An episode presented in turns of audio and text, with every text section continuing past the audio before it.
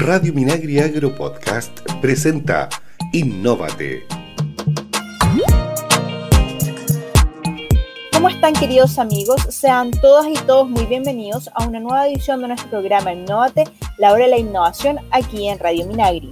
Estamos muy contentos de estar en un nuevo capítulo junto a ustedes para conversar de innovación en el sector silvagropecuario nacional y la cadena agroalimentaria asociada con una mirada estratégica y con sentido público. Les recordamos que nos pueden escuchar en Spotify y Apple Podcast. Tienes que buscar Radio Minagri Agro Podcast. Busca nuestro programa en Note y podrás escuchar todos nuestros capítulos. Nuestros temas del día de hoy son, hoy conversaremos con la profesora Cecilia Baginski, académica del Departamento de Producción Agrícola de la FCA y encargada del proyecto Amaranto, una alternativa productiva, nutritiva y resiliente al cambio climático para la pequeña agricultura de la zona central de nuestro país. Y en nuestro Observatorio de la Innovación Agraria les contaremos la nueva tecnología que permite producir papas fritas con tres veces menos grasas, bajos niveles de sal y muy sabrosas.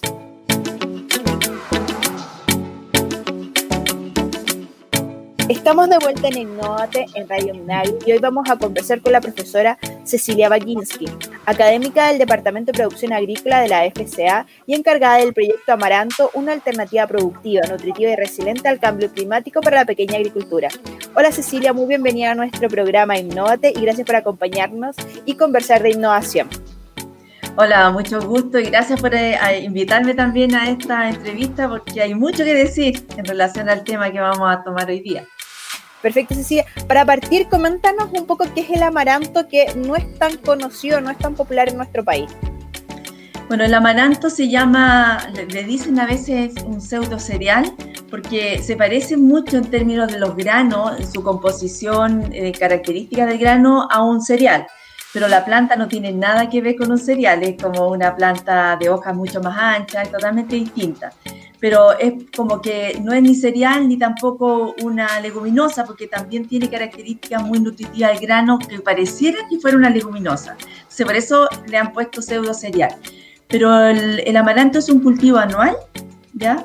Que se desarrolla principalmente en épocas de primavera-verano y es un cultivo que tiene propiedades nutricionales muy buenas en términos de su grano. Tiene eh, un alto contenido, por ejemplo, de proteína, tiene un perfil aminoácidico, que eso es lo que más importa, es como si el balance de los aminoácidos fuera eh, el óptimo y en este caso estamos frente a un cultivo que sí tiene ese perfil de aminoácidos como eh, óptimo. Perfecto, o sea, eh, tiene como altas características nutricionales para la población, pero coméntanos un poco respecto a la producción agronómica. ¿Qué características requiere este cultivo ya trasladando un poco al campo? Ya, bueno, este es un cultivo anual, ya que se desarrolla principalmente en época de primavera-verano. ¿ya? Eh, es un cultivo que mm, resiste eh, altas temperaturas, eh, es un cultivo que tiene un ciclo, bueno, ciclo unas características metabólicas que no la tienen la mayor parte de los cultivos, que se llaman C4, es decir, que son plantas que resisten muy alta temperatura, pero también resisten a, eh, altas deficiencias de, agua. O sea, pueden vivir en condiciones de poca agua. Entonces, es un cultivo que para nuestras condiciones nacionales se adaptaría muy, pero muy bien frente a una situación, por ejemplo, de cambio climático, donde en zonas de los agricultores o donde los agricultores mismos no puedan regar, por ejemplo, o no tengan posibilidades de regar todo el tiempo el ciclo de desarrollo del cultivo. Entonces, un cultivo que se adapta a esas condiciones por su característica fisiológica, diría yo, que son distintas, por ejemplo, al maíz, que es un cultivo muy similar en términos de, la época de siembra, pero el maíz requiere a lo mejor el triple de agua que es lo que requiere, por ejemplo, el, amaranto. ¿Ya? en ese sentido, ¿cuáles son? Tú me comentabas, obviamente, que una de las características que tiene es el, bajo requerimiento hídrico. ¿de cuánto estamos hablando comparándolo con el maíz? Que tú me dices que es un cultivo muy similar para tener, para considerar un poco ya más en cifra y poder como tener esta comparativa. Y nosotros ahora estamos haciendo los estudios de requerimientos hídricos de amaranto porque tampoco hay muchos datos. Eh, la literatura no aparece mucho, pero si nosotros hicimos, por ejemplo, un estudio en maíz, una, siembra de maíz y siembra de amaranto. en un mismo campo y por decir algo, nosotros regamos, por decir, tres veces el amaranto y el maíz tuvo que regarse siete veces. Entonces, hemos calculado más o menos que el amaranto para un muy buen rendimiento podría necesitar alrededor de unos 2.500 eh, metros cúbicos de agua. En cambio, el maíz podría requerir el, triple muchas veces para tener el mismo rendimiento. Lo mismo ocurre con otros cultivos, ¿ya? Entonces, es un cultivo que requiere bastante, mm, o sea, es muy poca la, cantidad de agua. Ahora, si tú quieres potenciar un rendimiento, si quieres lograr el máximo rendimiento posible, sí le tiene que dar a lo mejor mucha, mucha más agua. Pero la, ventaja que tiene este cultivo es que frente a una condición de estrés, responde muy bien. Entonces, esa es como el, como el óptimo para poder sembrar este cultivo. Porque si tú dices, bueno, tengo agua suficiente, bueno, pongo otro cultivo que a lo mejor tenga propiedades, a lo mejor, o sea, mucho más rentablemente o, económicamente más rentable. Pero el amaranto tiene esa ventaja de que frente a una condición de estrés no se muere. Entonces, para terminar un poco con esa idea que te decía de ese ensayo que hicimos, eh, cuando sembramos este amaranto, nosotros en la temporada en que sembramos el amaranto junto con el maíz, prácticamente, como te digo, regamos tres veces, el maíz fueron casi el triple de veces, y, el amaranto, así todo, rindió alrededor de casi mil kilos por hectárea, lo cual no deja de ser importante porque para un agricultor tener un cultivo que regó tres veces y sacar un rendimiento de mil kilos no es, no es menor. O sea, sin lugar a dudas, es un cultivo que responde muy bien al cambio climático y a la situación actual de, que, enfrentan los agricultores en nuestro país. Sí, no, de todas maneras. Yo recién ayer estuve en terreno, por ejemplo, en unas agricultores de agricultoras de Algüe que están sembrando amaranto también y están con serios problemas de déficit hídrico, porque no tienen agua, de verdad que se les acabó el agua. Entonces, claro, ven en este cultivo una alternativa de, de rentabilidad para su campo, porque frente a esa condición, ¿qué cultivo ponen? ¿ya? ¿Y qué manejos agronómicos tienen que realizar eh, los agricultores que están desarrollando este cultivo en nuestro país? ¿Hay algún manejo específico que se tenga que realizar con el amaranto? Sí, yo, diría que, bueno, los agricultores en general, este es un cultivo anual, común y corriente, no es que requiera así algo específico muy puntual que se tengan que aprenderlo. Es un cultivo que requiere mucha mano de obra, eso sí, principalmente porque yo lo veo asociado a un cultivo que está eh, eh, centralizado en la pequeña agricultura eh, o, la agricultura familiar campesina, porque hasta el momento no está tan tecnificado, ¿ya? Ni en Chile, ni en México, de donde nosotros trajimos algunas variedades, no es un cultivo que en esos países, o sea, en, en México sobre todo, que es donde su origen, esté altamente tecnificado. Lo toman los pequeños agricultores, lo desarrollan los pequeños agricultores con alto uso de mano de obra. Entonces, ¿cuáles son los manejos a lo mejor más específicos? Podrían ser, por ejemplo, que la siembra todavía la hacen eh, con máquinas artesanales, ¿ya? Nosotros en, en, nuestro estudio lo hemos hecho con algunas máquinas sembradoras de hortalizas, por ejemplo. También hemos sembrado a mano, que también se puede hacer en pequeña superficie, no hay problema. Pero después hay que hacer un raleo que es como sacar cierta cantidad de planta y dejar una densidad más o menos pareja. Entonces, estamos hablando de dejar 10 plantitas por metro. Entonces, esa labor es media complicada de hacer porque se requiere mano de obra. Y lo otro que requiere un poco más mano de obra es la cosecha, que tampoco tenemos máquinas cosechadoras hasta la fecha. Entonces, en la cosecha todavía los agricultores la hacen a mano. Y en México, y te digo, en Perú, todavía eh, agricultores que siembran amaranto todavía están en esa forma, la cosechan también eh, a mano. Y después se trilla también a mano. Entonces es un cultivo que, si bien es cierto, requiere mucha mano de obra, pero participa la familia. ¿Ya? Entonces también... ¿Cómo? claramente hay una invitación a innovar en el desarrollo de una maquinaria a lo mejor para hacer más productivo, más fácil, más eficiente la, cosecha del amaranto. Sí, no, de todas maneras, de todas maneras. Y en eso estamos trabajando. Estamos eh, evaluando algunos prototipos de máquinas, pero, todavía no queremos eh, ponerlo a la luz porque tenemos que evaluar primero su eficiencia, si funciona, pero, pero te digo que hay harto que innovar en este cultivo. Cecilia, ¿qué características tiene el cultivo del amaranto desde el punto de vista productivo, considerando un poco que tú dices que se adapta muy bien a las condiciones de estrés hídrico? En términos de producción, me claro, desde el punto de vista productivo. Sí, bueno, mira, este es un cultivo que su, su, rango de rendimiento puede fluctuar entre 600 kilos hasta 5.000 kilos por hectárea. El promedio de rendimiento que nosotros hemos logrado con algunos agricultores que han hecho ya siembras más, más, más comerciales, estamos bordeando los 1.500, 1.800 kilos por hectárea, lo cual no es un mal rendimiento, pensando que es un cultivo que tiene poco requerimiento hídrico. El costo más alto, como te decía anteriormente, es el uso de mano de obra, porque en términos de insumo, no es un cultivo que requiera grandes cantidades de fertilizantes, al contrario, es un cultivo que no requiere mucha aplicación, por ejemplo, de fertilizantes nitrogenados, porque si le aplicamos mucha cantidad, crece mucho en altura, eh, acumula mucha biomasa y finalmente terminan eh, tendiéndose muchas de las plantas porque crecen muy alto. Entonces no le gusta mucho el nitrógeno, entonces no requiere un input muy importante de fertilizante. Tampoco, como te decía, requiere mucha agua. Si le damos mucha agua y le damos nitrógeno, la planta puede llegar a medir 3 metros. Entonces, no es bueno. Entonces, claro, se requiere poco input. Entonces, en los costos, a lo mejor asociados al cultivo, yo diría que más están asociados principalmente a la mano de obra. Eh, la semilla tampoco no es cara, porque los mismos productores podrían generar su propia semilla. Nosotros, de hecho, le estamos enseñando a algunos agricultores a generar, a aislar las plantas para generar sus propios cultivos o semillas. Por lo tanto, no sería un costo tan alto. ¿ya? Y, y en términos de preparación de suelo o, requerimiento de suelo, tampoco requiere suelos tan, tan bien preparados ni tan de muy buena calidad, porque es un cultivo que se adapta muy bien a estos suelos pobres, suelos eh, compactados, entonces crece, de verdad es muy noble, porque tú lo siembras y sale, si hay un poquito de agua para que la semilla se hidrate y salga, va a salir perfectamente. Entonces digo, el rendimiento promedio sin tanto input podría ser 1500, 1800 kilos eh, sin mayor problema.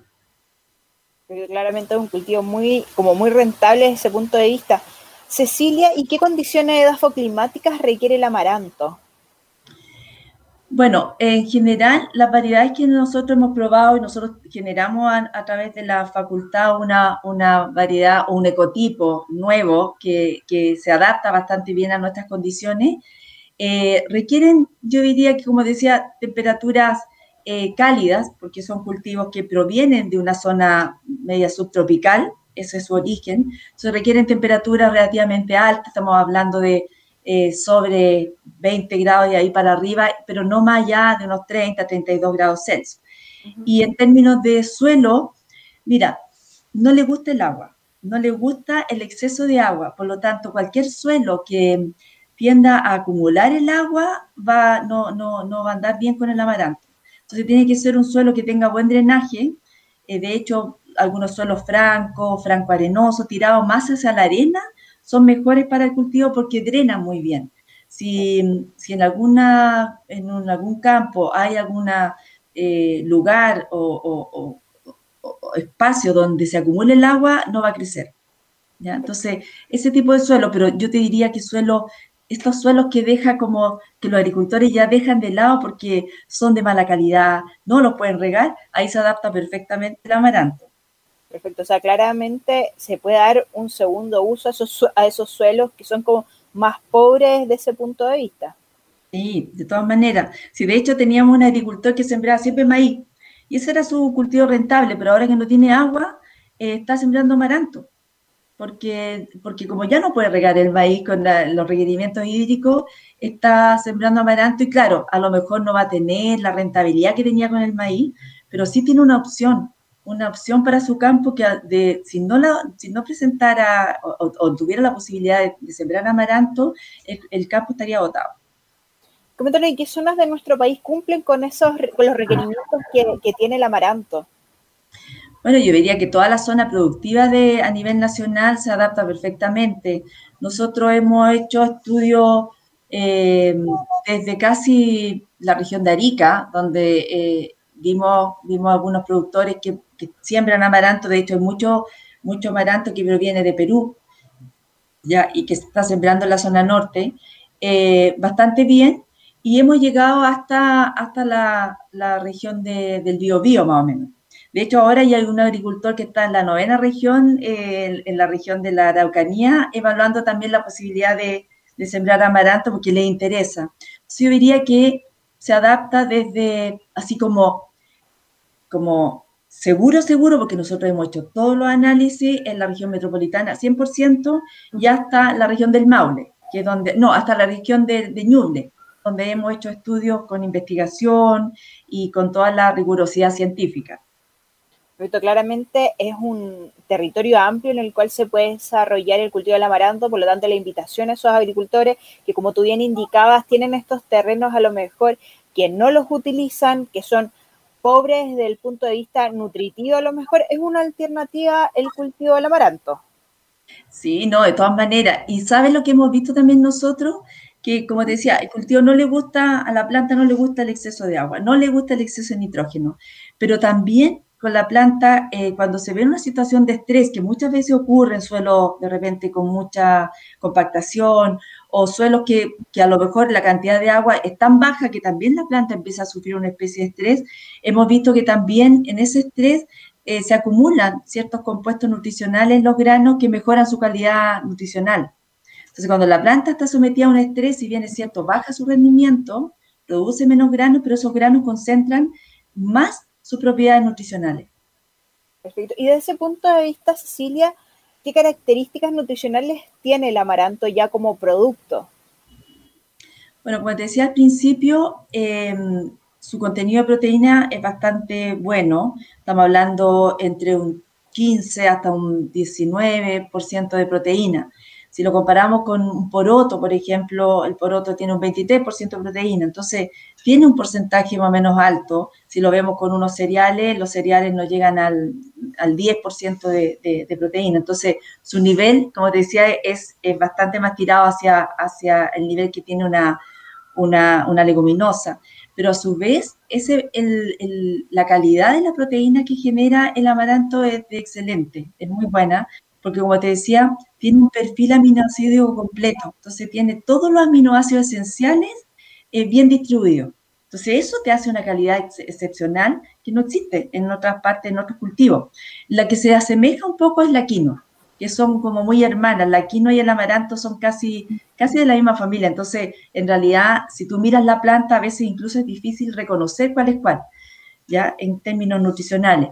Pero la gracia, la gracia también que tiene el amaranto es que tiene un compuesto que se llama escualeno, que es prácticamente eh, uno de los pocos cultivos que tiene ese compuesto y que te ayuda también, es un potente antioxidante y, también de alguna manera ayuda a reducir eh, problemas de colesterol.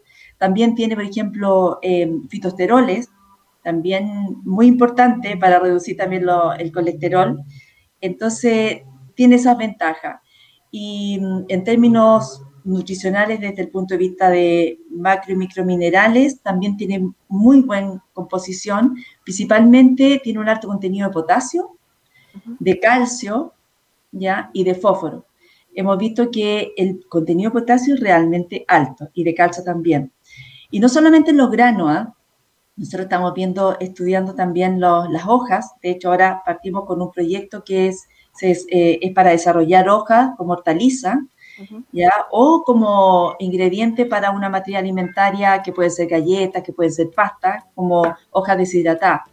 Entonces, eh, también las hojas tienen eh, alto contenido de potasio, tienen alto contenido de, de, de bueno, macrominerales, también tienen proteína, con un perfil aminoácido también bueno, y, lo, bueno de la, bueno, la hoja y los granos también es que tienen compuesto antioxidante. Como te decía anteriormente, tiene una capacidad antioxidante bastante buena. Entonces eso beneficia bastante en la salud. Y, por último también hemos hecho estudios en la facultad con las panojas. Y las panojas también tienen eh, un alto contenido también de betalaína, que también es otro compuesto antioxidante excepcional, que es el mismo que tiene la, la betarraga. ¿ya? Entonces, también las panojas pueden utilizarse porque dan un pigmento, dependiendo un poco del color de la panoja, pero dan un pigmento nutricional que puede utilizarse para, por ejemplo, mm, eh, eh, agregarle a ciertos alimentos como pigmentos naturales. Entonces, sin lugar a duda, el amaranto es un cultivo que tiene mucho por entregar desde su, su planta, las hojas, o sea, hay mucho todavía por aprender. Sí, mucho, como te decía anteriormente, es como eh, eh, muy amplio su espectro de utilización. Puede, serse, pues, puede usarse las hojas, ¿cierto? Hortaliza como hortaliza o como guiso. Muchos agricultoras cuando ralean, yo te decía, por ejemplo, en el campo, se sacan plantitas y se deja, ¿cierto? Cada cierto trecho una cantidad de plantas. Lo que los agricultores van sacando, ¿ya? Ese mismo, esas mismas plantas las usan para hacer guiso como hortaliza chiquitita. Entonces hacen guisos, tortillas. Entonces es un uso eh, bastante amplio que se le puede dar. Y también em, en otras partes nosotros no hemos partido todavía con eso, pero para alimentación animal, todo el rastrojo que queda en el campo eh, sería óptimo para darle como alimento, un suplemento eh, para los animales. Perfecto.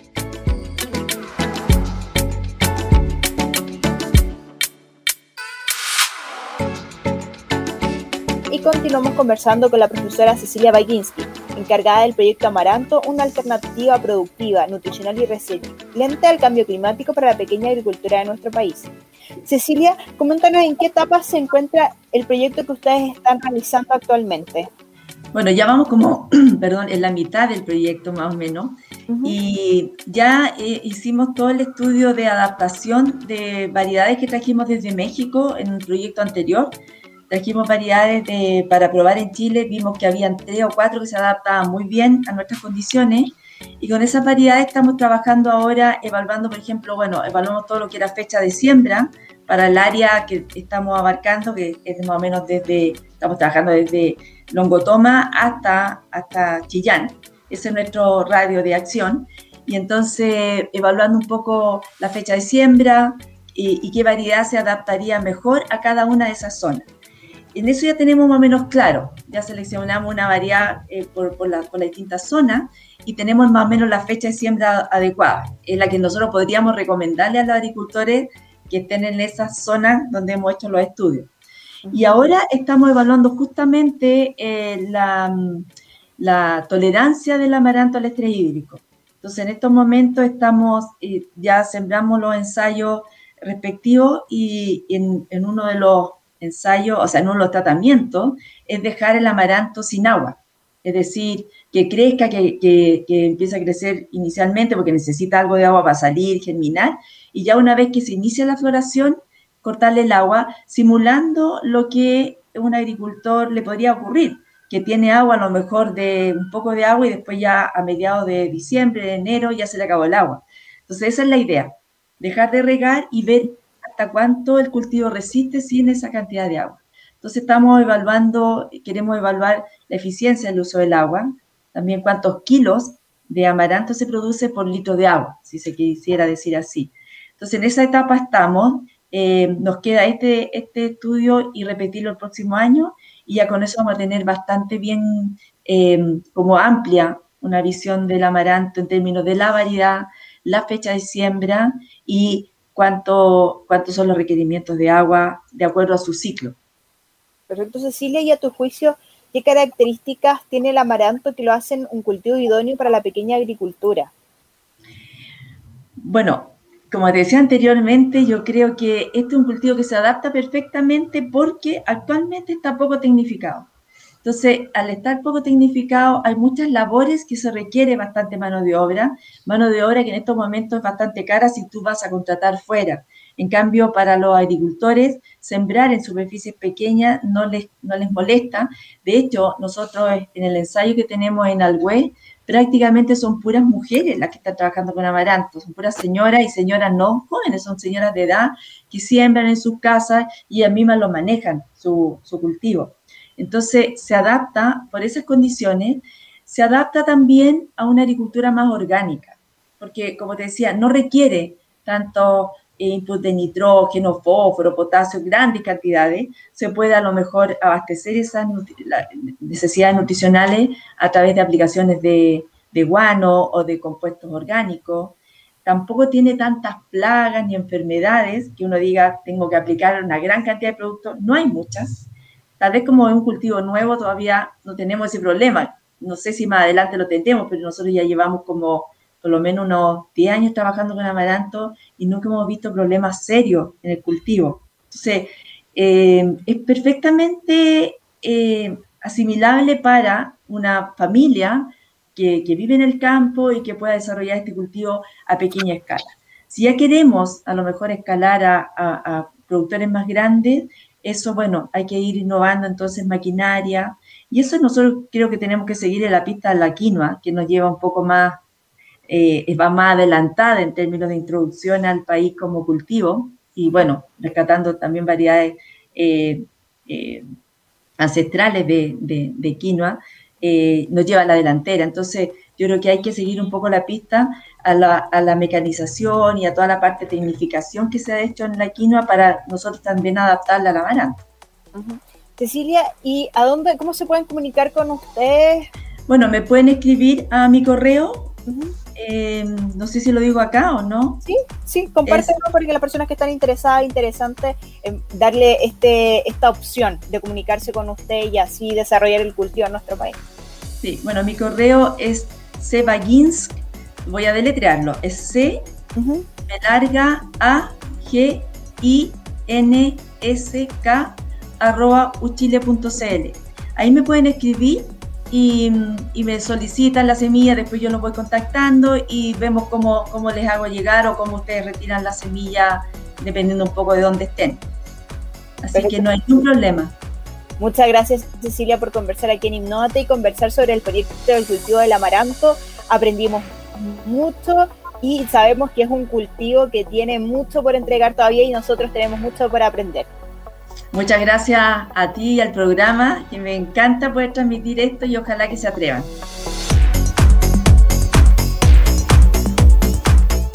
Seguimos en Innovate, la hora de la innovación, ahora para conocer las tendencias e innovaciones que tiene Chile y el mundo. Hoy les contamos sobre la nueva tecnología que permite la producción de papas fritas con tres veces menos grasas, bajo niveles de sal y muy sabrosas. La nueva tecnología de I+D desarrollada por el actual vicerrector de investigación de la Universidad Católica, Pedro Buchón, es única en el mundo, ya que es capaz de lograr que las papas fritas tengan menos grasas, conserven mejor los nutrientes y mantengan el color original. En cuanto al sabor, es similar al de la materia prima y posee una gran crocancia. Además, al conservar casi en su totalidad las cualidades nutricionales de la papa, también mantiene su aroma, sabor y color. La nueva tecnología es aplicable a distintos tipos de alimentos, aunque el investigador la ha enfocado principalmente a vegetales y a frutas, como papas, manzanas, beterragas, camote y zanahoria. Buchón indica, hay que ser capaz de producir un alimento apetitoso, porque de lo contrario la gente no lo va a consumir y eso es un hecho. Un nuevo snack presentado con el nombre comercial de Flip Primero ya está disponible en el mercado de nuestro país. Si quieren profundizar en esta noticia y conocer más información como esta, no olviden visitar www.opio.cl. Esto ha sido todo por hoy. Nos encontramos en una próxima edición en nuestra radio Minagri para seguir conversando en Innovate, la hora de la innovación.